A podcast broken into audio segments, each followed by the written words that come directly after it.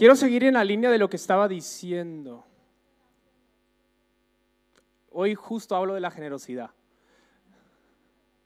Ah, quiero seguir en la línea de lo que estaba diciendo Dorita. De verdad que creo que somos una iglesia generosa. Ah, lo he visto tantas veces en nuestra iglesia. Momentos puntuales como cuando hubo un terremoto en Turquía, ¿no? Levantamos fondos para enviar a nuestros hermanos en Turquía y un montón de gente levantó la mano y dijo, vamos a aportar. Hace un par de semanas eh, recaudamos fondos también para nuestros hermanos en La Palma, ¿no? Con todo esto que está pasando con el volcán, levantamos la mano a algunos y dijimos, aquí está nuestra aportación.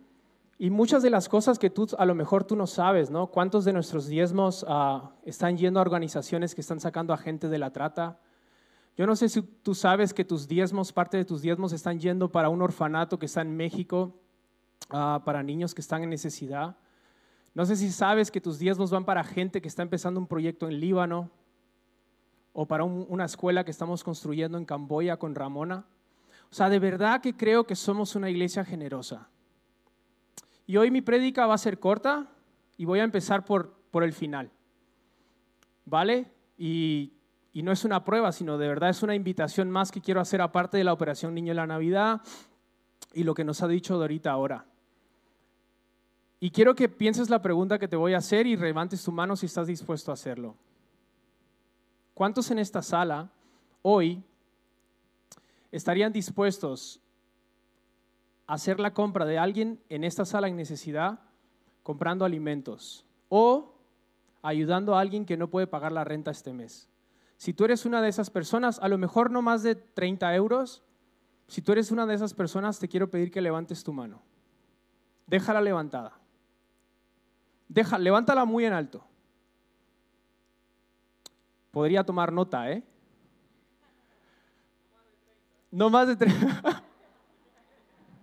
no más de 30 euros. Eh, gracias a los que habéis levantado la mano.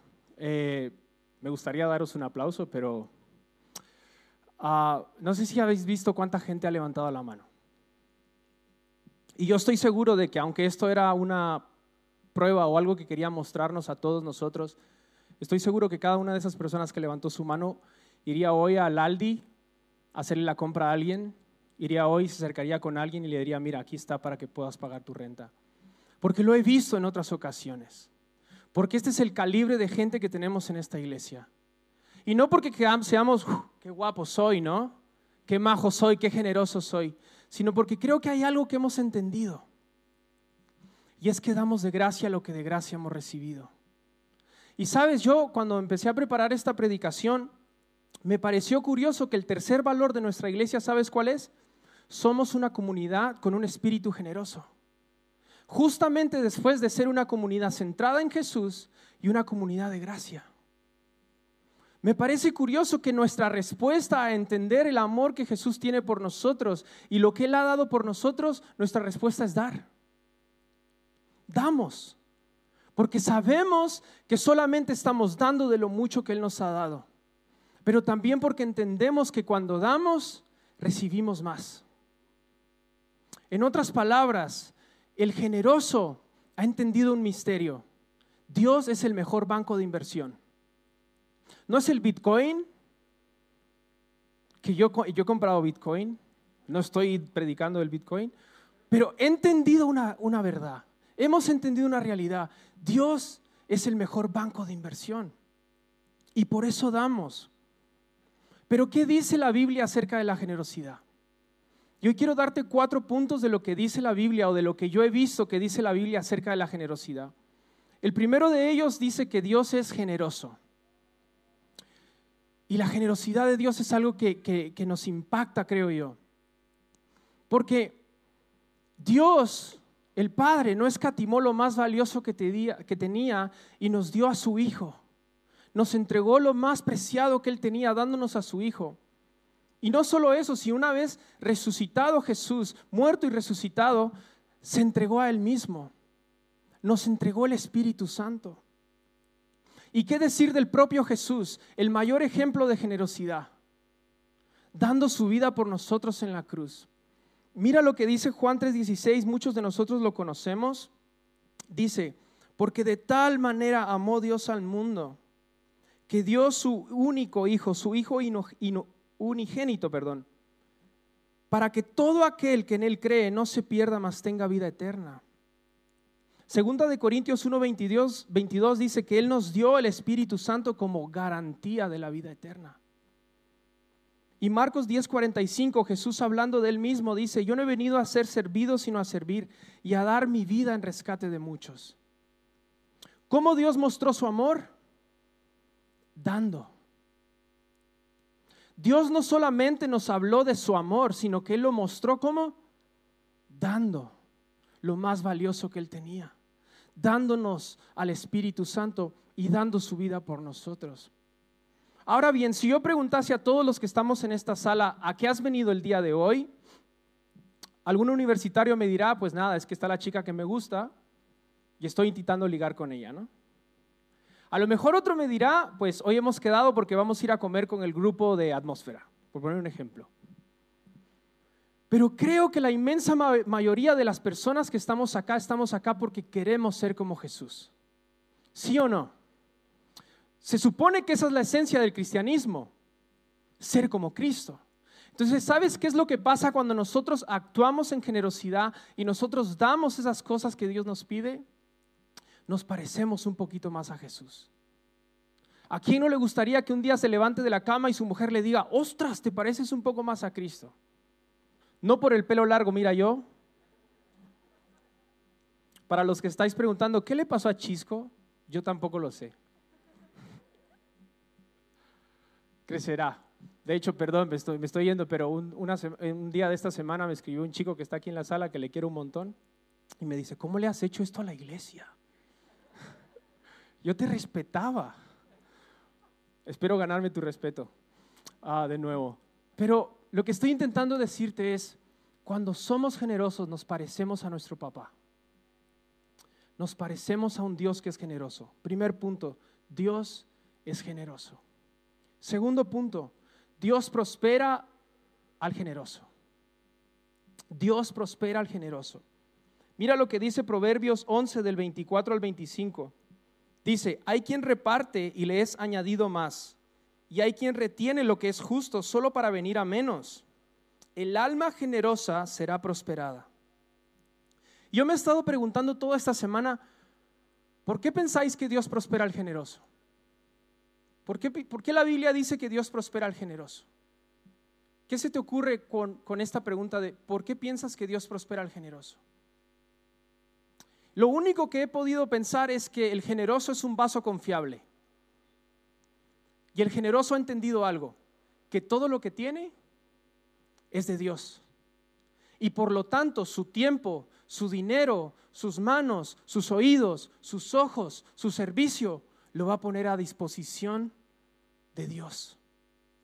El generoso ha entendido algo, que va a usar todos sus recursos para que otras personas conozcan lo mismo que él ha conocido. Por eso diezmamos. Primero porque es un principio de obediencia y segundo porque queremos que otras personas conozcan lo mismo que nosotros hemos conocido. ¿Por qué Dios prospera entonces al generoso? Porque el generoso ha entendido que Dios le va a dar más y eso más que Dios le va a dar lo va a usar para la gloria de Dios. Y yo te quiero contar un par de historias, pero te las quiero contar con mucha humildad. No quiero que pienses, guau, qué guay son jazz y chisco. Quiero mostrarte un principio nosotros en nuestra vida hemos visto la generosidad de Dios sobreabundante. Y no solo no me estoy refiriendo solo a tema de dinero, ¿vale? Hemos visto a Dios proveernos de maneras que no entendemos. Cuando nosotros nos recién casamos, hace ya seis, cinco, perdón. Normalmente el que se olvida es ella, ¿vale? Hace cinco años nosotros decidimos darle nuestras primicias de nuestro matrimonio a Dios. Las primicias en la Biblia es eso, eso, los primeros frutos que tú le dabas a Dios, ¿no? Entonces ya si yo decidimos darle a Dios lo primero de nuestro matrimonio. E hicimos lo que no se debe de hacer, ¿vale? Si estás de recién casado, no metas a un chico en tu casa. Nosotros decidimos meter a un chico en nuestra casa porque se estaba quedando en la calle y decidimos dar ese paso de fe. Llevábamos pocos meses casados y dijimos, este chico no puede estar en la calle. Y lo metimos a la casa. Le metimos a un colegio. Ahora ya no éramos dos personas, ya no éramos dos, éramos tres los que teníamos que alimentarnos. Y estábamos dando este paso de fe y hemos visto cómo Dios nos ha provisto. Conocimos a unos amigos que nos dijeron, ¿qué hacéis comprando en el Mercadona? Ir al Mercado Maravillas. Y para nosotros eso fue como un regalo de Dios, porque ahora nos empezaron a sobrar 50 euros. No estoy diciendo que vayas al Maravillas, no es una publicidad, ¿vale? Lo que estoy diciendo es que Dios nos proveyó de alguien que nos dio un consejo para ahorrar. Recuerdo que hace unos años estábamos en una conferencia enorme, 3.000 jóvenes en Chile. Estábamos en esta conferencia y ya se estaba dando un taller acerca de la generosidad. Perdón, acerca de la alabanza. Estaba hablando acerca de la alabanza. Y claro, todos los músicos piensan que alabanza es pararte, perdón, no todos, ¿vale? Algunos músicos piensan que alabanza es pararte detrás de la guitarra o detrás del piano y adorar a Jesús. Pero ya les estaba diciendo, no, la verdadera adoración es dar tu vida, es dar lo que te cuesta. Eso es alabanza a Jesús. Entonces Jazz en uno de estos talleres, al terminar el taller le dice a todo el grupo, ¿qué tienes hoy a la mano que puedas dar a otro? Ahí en el taller. Y podías ver a tantos jóvenes sacándose un euro, un reloj, cualquier cosa que tenían que Dios les estaba pidiendo y dándosela a otra persona. Estaban sanándose relaciones. Estaban pasando cosas súper chulas en ese taller. Pero cuando termina el taller, yo veo que Jazz no trae consigo una botella como esta, más pequeñita. Y yo le pregunté, ¿y dónde está tu botella? Y Jazz me dice, claro, es que no puedes predicar de algo y Dios no incluirte a ti. He tenido que dar mi botella. Ahora, esa botella costaba 20 dólares, la habíamos comprado en Estados Unidos. No costaba nada, pero el valor que para Jazz tenía la botella era mucho. Y tuvo que darla. Se la dio a alguien que estaba en el taller. Yo le dije, bueno, pues ya conseguiremos otra. Llegamos a España, te compramos una al Decathlon y se acabó, ¿no? ¿Qué pasó? Dos días más tarde estamos terminando la conferencia y uno de los músicos de este taller, donde estaba Jazz compartiendo, se acercó a Jazz y le entregó una guitarra Taylor. A los que no saben qué es una guitarra Taylor, es una guitarra cara, ¿vale? Y no es que haya Jazz hecho un trueque, pero Dios vio el corazón de ella y la honró con una guitarra. Y es la guitarra que tenemos en casa. ¿Sabes qué es lo que te estoy diciendo? Dios no se queda con nada. Dios no se queda con nada. Dios es el mejor banco de inversión. Dios prospera al generoso. En Proverbios 11, perdón, Proverbios 19, 17 dice, a Jehová presta al que al pobre le da y el bien que ha hecho se lo volverá a pagar. Voy a repetir esto. A Jehová presta al que al pobre le da y el bien que ha hecho se lo volverá a pagar. ¿Tú crees que Dios tiene deudas? ¿Tú crees que a Dios le faltan recursos para pagarle al que, al que Él le debe? Si la Biblia dice que cada vez que tú le das al pobre o que le das a alguien, se lo estás prestando a Dios, imagínate cuánto te va a devolver Dios. Dios prospera al generoso. ¿Y sabes qué es lo que yo me he dado cuenta? A Dios no lo limitan los recursos, a Dios lo limita nuestra obediencia. Twitter, a Dios no limitan los recursos, a Dios lo limita nuestra generosidad. Dios quiere sobreabundarnos, pero a Él lo limita nuestra obediencia. Entonces, si tú quieres ver la prosperidad en tu vida, da. Sé generoso, da. Y vas a ver cómo Dios honra esos pasos de fe. Primer punto, Dios es generoso. Segundo, Dios prospera al generoso. Y tercero, hay gente que juega en otras ligas, en la generosidad. Hay gente que yo digo, oh, ¿cuándo voy a llegar a ser como Wayne Myers?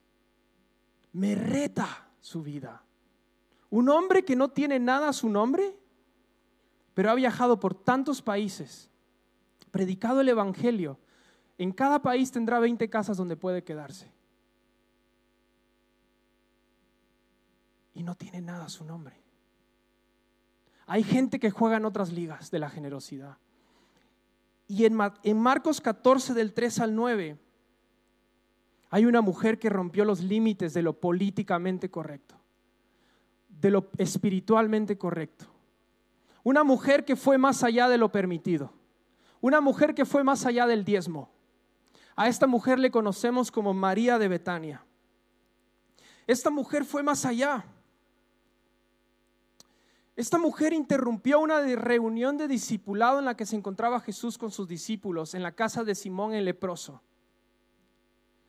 Y esta mujer interrumpe derramando sobre Jesús un valioso perfume equivalente al salario de un año. Vamos a decir que este perfume que esta mujer estaba derramando o desperdiciando sobre Jesús costaba 12 mil euros. Esta mujer interrumpió esta reunión de discipulado de Jesús con sus discípulos. Derrama el perfume, derramando este perfume costoso sin importarle cuánto perdía por no venderlo sin importarle el juicio de los discípulos espirituales, que cuando ella derrama el perfume, ¿sabes qué le dijeron? ¿Qué haces? ¿Por qué derramas este valioso perfume? Podemos darlo a los pobres.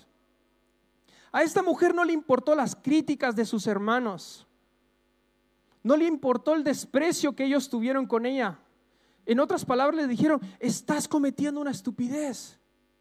¿Qué estás haciendo? De hecho, dice el versículo 5 de Marcos 14 que la regañaron. Marcos 14, 5 dice que la regañaron. No le importó nada de eso. Pero ¿sabes qué? A Jesús le deleitó tanto este acto de generosidad y le defendió y le dijo, ¿y vosotros qué? Déjenla en paz. ¿Sabes qué es lo que me parece curioso? Que la generosidad de la mujer incomodó a otros espirituales. Otra cosa que me parece curiosa, ¿cuánto pusieron ellos para comprar el perfume? Mira, te voy a dar 10 euros para comprar el perfume. No pusieron nada. A esto le llamo yo generosidad que incomoda. Hay gente que incomoda su generosidad. Y a Jesús eso le agrada tanto. Le dice, no la molesten. De hecho, a Jesús le encantó tanto esta acción que se aseguró que hoy, 31 de octubre del 2021, estuviésemos hablando de ella. Le gustó tanto esta acción de generosidad que se aseguró que nosotros recordásemos esta acción de lo que significa dar cosas valiosas y costosas a Jesús. Yo lo veo como que Jesús mandó a imprimir la foto. ¿No? Cuando vamos al álbum de los recuerdos tenemos cosas bonitas, ¿no? En las fotos. Y es como que Dios manda imprimir a eventos o acontecimientos de la vida de sus hijos donde dice, ostras, mira cómo se quitó la comida y se la dio a alguien en necesidad. Mira cómo compró 10 cajas para operación niño de la Navidad cuando no tenía nada. Mira cómo dio una ofrenda. Como que Dios le gusta recordar esas cosas que nosotros entregamos. ¿Eres tú uno de esos? ¿Te gustaría ser uno de esos? A mí me gustaría ser uno de esos. De los que mueven el corazón de Jesús con su generosidad de los que dan lo más valioso que tienen. Y me voy a poner un poco serio. Tú no puedes decir que amas a Jesús con todo tu corazón y ser un dador tacaño. Perdonad, ¿vale? Que sea así. Pero no puedes venir aquí y decir, te amo Jesús, y no dar ni los buenos días. No mover una silla porque si de verdad amamos a Jesús, eso se debería haber reflejado con nuestra generosidad. ¿Por qué? Porque hemos entendido que Él nos ha dado lo más valioso que tenía, la vida eterna. Él nos dio la vida eterna.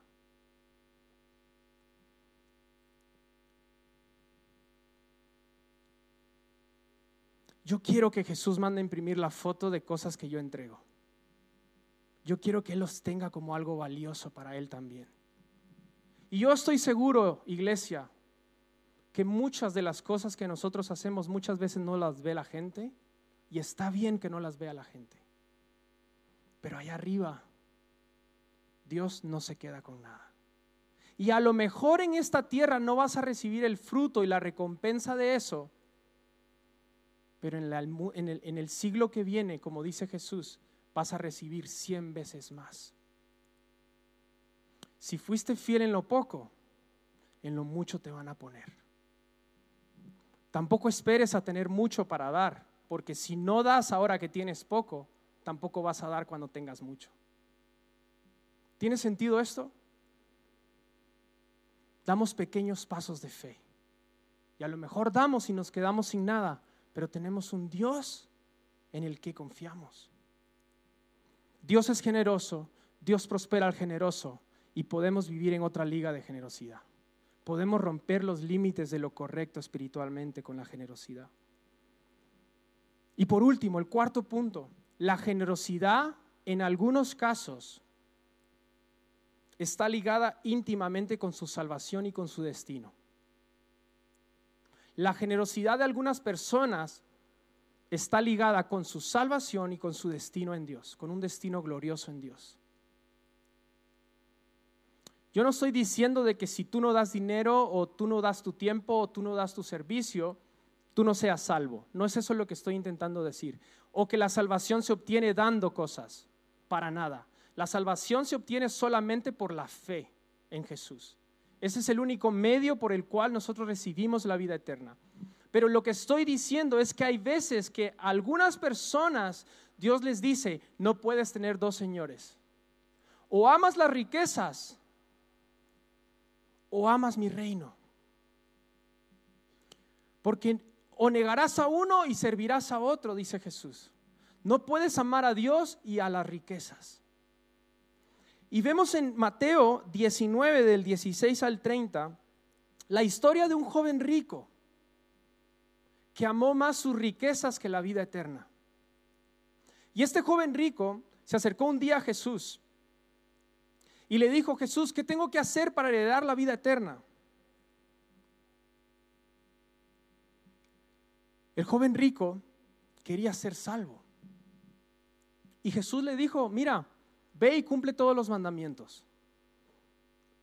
Y le dice el joven rico, yo los he cumplido, he honrado a mis padres, no he matado, no he mentido. Bien, le dice Jesús, ¿no?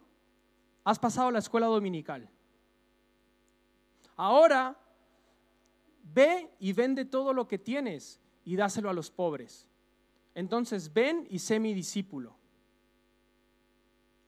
Versículo 21 de Marcos 19 vende lo que posees, dalo a los pobres, y entonces tendrás tesoros en el cielo, y ven y sé mi discípulo. El hombre meditando las palabras de Jesús dice que se fue triste en el versículo 22 porque él era dueño de muchos bienes. Ahora, yo no creo que el problema de este hombre fuese un tema de dinero. Puede que sí. Puede que el hombre de verdad amase más su dinero que la vida eterna. Pero creo que el principal problema del joven rico era un problema de perspectiva. ¿Por qué? Porque él no comparó sus riquezas temporales con la vida eterna. Y la realidad es que por mucho que tengamos en esta tierra, nada de eso nos vamos a llevar a la vida eterna. Yo me pregunto qué hubiese pasado si el joven rico hubiese sabido que en el 70, un par de años más adelante de este evento, Israel desaparecería como nación. Me pregunto qué hubiese pasado si el joven rico hubiese sabido que todo lo que tenía 70 años más tarde, él o su familia, lo perderían todo. Pero él apreció más por un momento sus riquezas que la eternidad. Y yo me pregunto qué hubiese pasado si él hubiese dado el paso de sí, vendo todo y te sigo. ¿Será que su nombre también hubiese estado en las doce puertas de la Nueva Jerusalén?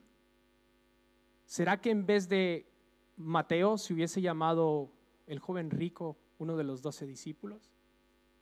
Era un problema de perspectiva lo que tenía. ¿Qué quiero decirte con esto? Nuestras riquezas temporales no valen nada en comparación con la vida eterna. No me dejará mentir mi esposa. Cuando llegó lo más duro de la pandemia, yo me pregunté por un momento si de verdad Cristo volvía allá. Me lo pregunté. Fui adentro de mi corazón y dije, ¿y si Cristo vuelve? ¿Y sabes cuál fue mi reacción? Vamos a darlo todo. Vamos a darlo todo. ¿Por qué? Porque si Cristo vuelve, la cuenta de ahorros, ¿para qué sirve? Ojo, yo no estoy diciendo que vayas, saques todos sus ahorros, ¿vale? No estoy diciendo que vendas todas tus empresas, no estoy diciendo eso, no me entendáis eso. Si Dios te lo pide, allá no me meto. Pero en comparación con la vida eterna,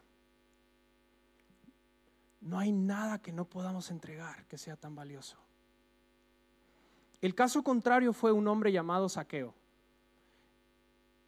En Lucas 19, del 1 al 10 dice que el hombre era muy rico. Y cuando la Biblia hace un énfasis en que era muy rico es porque Saqueo tenía mucha pasta. Saqueo tenía mucho dinero. Caso contrario fue el de él. Saqueo se sube a un árbol, ve que Jesús pasa, lo invita a comer a su casa, la gente juzga a Jesús porque está comiendo en casa de Saqueo. Jesús le predica el Evangelio a Saqueo. Y la respuesta de Saqueo en Lucas 19:9 dice, la mitad de mis bienes voy a dar y si algo y si he perjudicado a alguien, le voy a pagar cuatro veces más de lo que le he quitado. Jesús le dice, hoy ha llegado la salvación a esta casa. ¿Cuál fue la respuesta de Saqueo? Dar. Cuando entendió la salvación y la vida eterna, dio la mitad de sus bienes y devolvió lo que había robado por cuatro. Nuestra generosidad, como hablaba al principio, no es qué guay soy, qué guay somos, cómo damos. Nuestra generosidad es una señal de que hemos entendido la vida eterna. Y ese es el cuarto punto. Los generosos han entendido que la vida eterna es más valiosa que cualquier otra cosa. En la Biblia hay otros ejemplos de cómo gente perdió un destino glorioso en Dios por su amor al dinero. Todos conocemos a Judas, ¿sí o no? Bueno, no le conocemos. Sabemos quién es Judas. Pero ¿sabes qué hizo Judas? Por 30 monedas de plata, perdió un destino glorioso en Dios. ¿Sabes cuánto equivalen 30 monedas de plata hoy en día? Entre 60 y a lo mejor 300 dólares. Por 60 dólares entregó la vida de alguien. Ahora aquí hay un dato curioso. ¿Sabes cuándo Judas fue a entregar a Jesús, según Mateo y según Lucas? Después de la acción de la mujer que dio su perfume valioso. Y yo me pregunto si no fue Judas el que dijo, ¿qué has hecho? Has regalado 12 mil euros, has tirado 12 mil euros. Léelo, Mateo y Lucas. Inmediatamente después de la historia de la mujer que dio su perfume valioso, Judas va con los principales sacerdotes a entregar a Jesús por 30 monedas de plata. ¿Sabes cuál fue la consecuencia de su avaricia? Se quitó la vida. Se quitó la vida. Otro ejemplo de cómo la avaricia interrumpió un destino glorioso en la vida de la gente es Giesi. Para los que no sabéis quién es Giesi, Giesi debería de haber sido el sucesor de Eliseo. Está Elías, está Eliseo, que recibió la doble porción de Elías, y está Giesi debería de haber sido el sucesor de Eliseo. ¿Sabes qué pasa? Hay un hombre que tiene lepra, se llama Naamán el sirio, y este hombre viene a Eliseo y le dice, oye, tengo lepra, sáname. Y Eliseo, que es un profeta medio raro, la verdad, pero súper poderoso, lo manda a bañarse a un río siete veces. Le estaba enseñando humildad. Al final de las siete veces, Naamán el sirio queda sanado de la lepra. Y como cuando Dios te sana, o como cuando Dios hace algo en tu vida, tu respuesta es, ¿cómo puedo darte Dios? ¿O cómo puedo agradecértelo? Naamán ofreció a Eliseo y a su siervo bienes, ofreció dinero. Pues Eliseo le dice a Naamán el sirio, no, no, no, no, nosotros no necesitamos nada, ha sido sanado, vete. Pero ahí estaba Giesi. ¿Sabes qué pasó? Naamán el sirio se va en sus caballos y con su gente y Giesi sale corriendo detrás de él. Naamán, Naamán, espera, espera, espera, espera, le dice. Que al final dice Eliseo que sí necesitamos cosas. Necesitamos dinero, necesitamos que nos... Y Naamán se baja corriendo y le dice que le da ropa, le da dinero a Giesi. Viene Giesi y dice que corriendo fue a su lugar secreto. También hay un lugar secreto para el pecado, ¿eh? Fue a su lugar secreto y escondió lo que le había dado Naamán el sirio. Y viene, ¿no? Todo guapo, con Eliseo. Y Eliseo le dice, ¿qué has hecho? ¿Qué has hecho? ¿De, qué me hablas? Y Eliseo le dice, mi espíritu estaba contigo cuando estabas con Naamán. Y la lepra de Naamán te cae a ti. Uy, se me pone la piel. ¿Sabes qué pasó? Al instante le cayó la lepra y nunca más se supo de Giesi. ¿Por cuánto? ¿100 euros? No sabemos dos jerseys? No lo sabemos. Y te podría contar de Ananías y Zafira, te podría contar de Acán, te podría contar del profeta Balaam, o de gente que tú a lo mejor conoces, que su amor al dinero interrumpió un destino glorioso con Jesús. ¿Sabes cuál es el común denominador de todas estas personas? Que su reputación acaba con su avaricia y nunca más se vuelve a escuchar de ellos y son recordados como los super tacañones. ¿Habéis visto el programa, no? Esa es su reputación.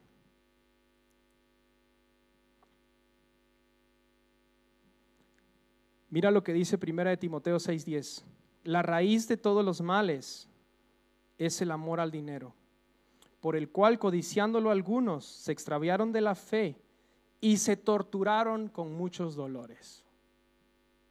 Deja de torturarte. Desiste. ¿Sabes cuál es una forma buena de, de ir contra el amor al dinero? Deshacerte de él. ¿No? Si a mí viene alguien que me va a matar, me alejo. Si hay algo que me está torturando, ¿por qué voy por ahí? Deshacerte de él. Mi cuñado es otro que de verdad yo no entiendo por qué es tan generoso. A veces es un poco tonto con, su generosidad. Pero él dice, yo me deshago del dinero antes de que le tenga amor. Es súper generoso. Y yo creo que nosotros podemos vivir en esa liga de generosidad también. Ya somos generosos, iglesia, yo lo sé, pero creo que podemos ir a más. Y no lo voy a decir, o sea, no es un quinto punto, pero si pudiese lo metería, diría, la generosidad sana relaciones. Si hay alguien que te cae mal, dale dinero.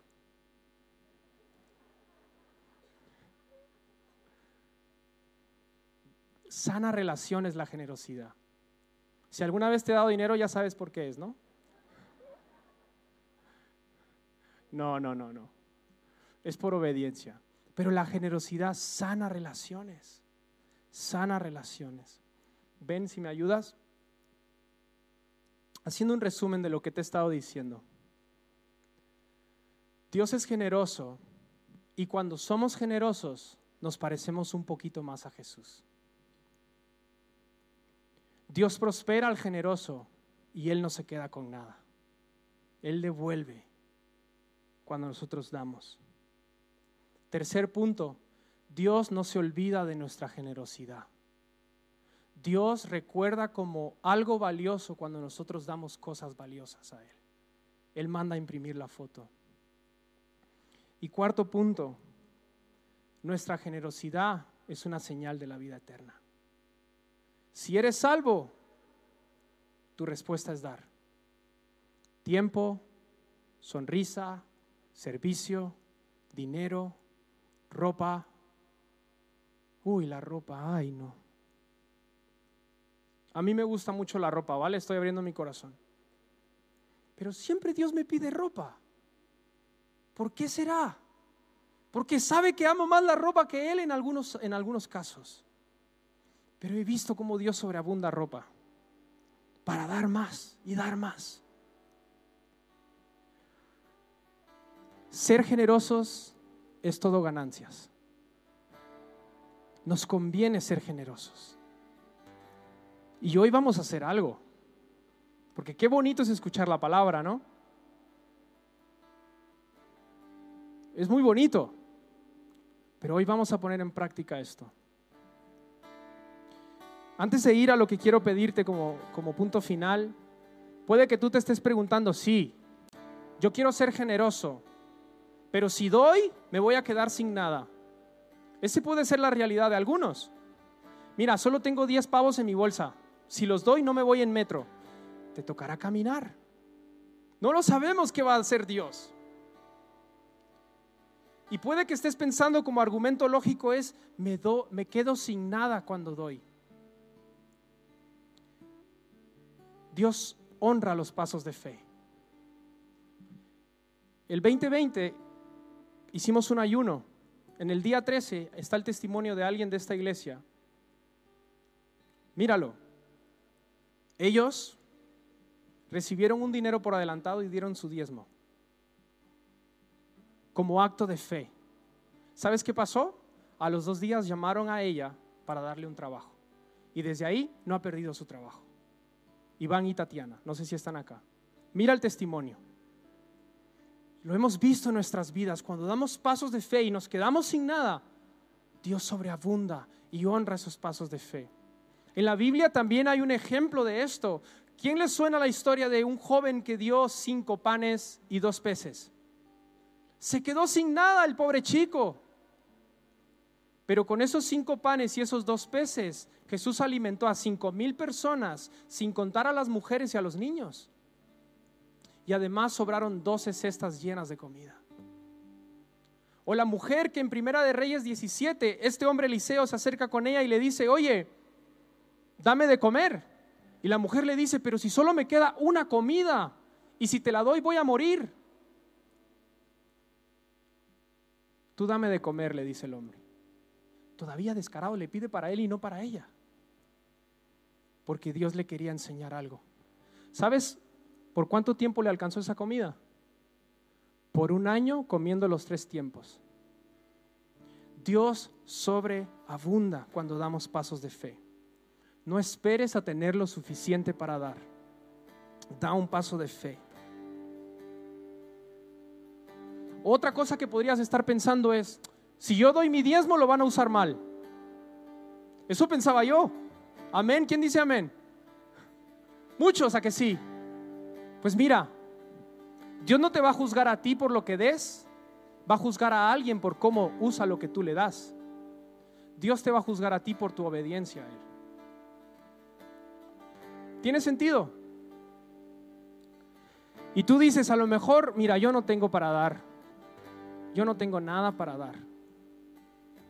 Diría alguien espiritual, ¿no, Dana? No tengo oro ni plata. No tengo nada. ¿De verdad no tienes oro ni plata? Porque a veces nos excusamos con eso, no, no tengo nada, no tengo oro ni plata. Pero suponte que de verdad no tienes. Y está bien. No tienes. ¿Qué vas a hacer con lo que sí tienes? ¿Tienes tiempo? ¿Tienes oídos? ¿Tienes manos? ¿Tienes pies? ¿Tienes un corazón que puede escuchar? La generosidad no se trata de los recursos, se trata de actitud. ¿Qué vas a hacer con lo que sí tienes? Entonces yo quiero pedirte que te pongas de pie.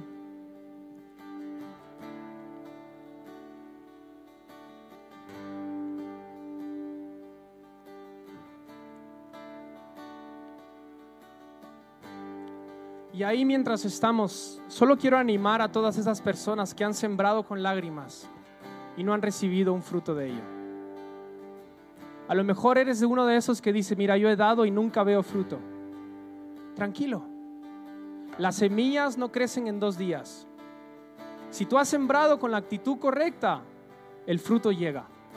Y si no, llegará.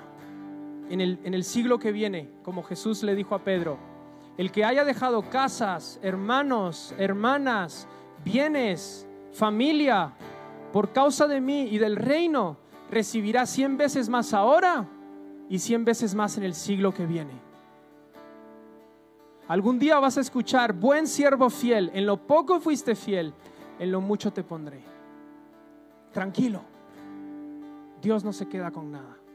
Entonces, ¿qué es lo que queremos hacer? Y va a ser diferente, ¿vale? No solemos hacerlo. Y si eres eh, invitado por primera vez y nos estás visitando, no te sientas con la obligación de hacer esto a menos que sientas que Dios te lo pide. Y si también vienes aquí hace mucho tiempo y dices, mira, yo no, no pasa nada. Pero para poner esto en práctica,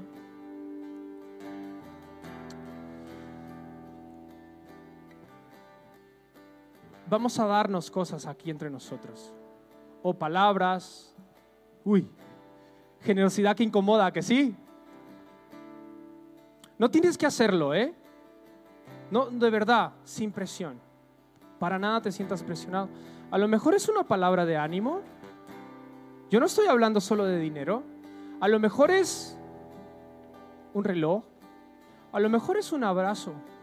O a lo mejor es, oye, no tengo ahora, pero te voy a ir a comprar te voy a hacer la compra mañana. O a lo mejor es, oye, no tengo efectivo, pero aquí está un viso.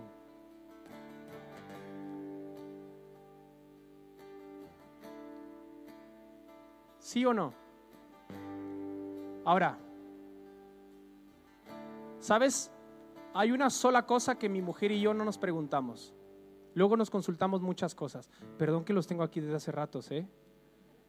Es típico predicador, de verdad. Hay una cosa que no nos consultamos y es cuando sentimos el impulso de dar. Porque cuando nos preguntamos, terminamos dando menos o no dando nada. Entonces, cuando ella siente dar, solo llega y me cuenta. Cuando yo siento dar, solo llega, llego y le cuento. ¿Por qué? Porque hemos visto que cuando preguntamos, ¿será que Dios me está pidiendo esto? Ya no das. Entonces, quiero que cierres tus ojos por un momento.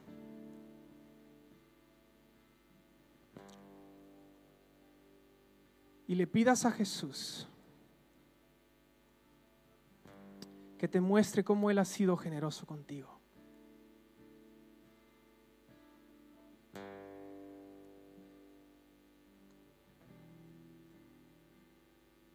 Cómo Él ha dado todo.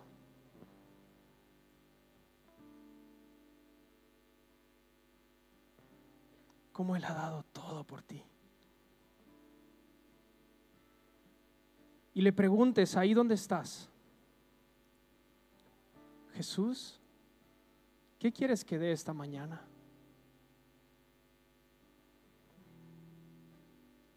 Hmm. ¿Qué quieres que dé?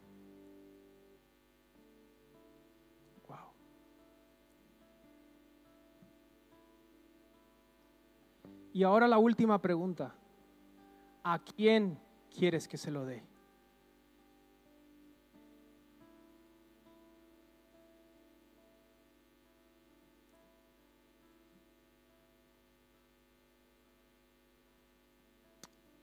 Si ya lo tienes, levanta tu mano, deja tus ojos cerrados. Y vamos a hacer un desastre santo.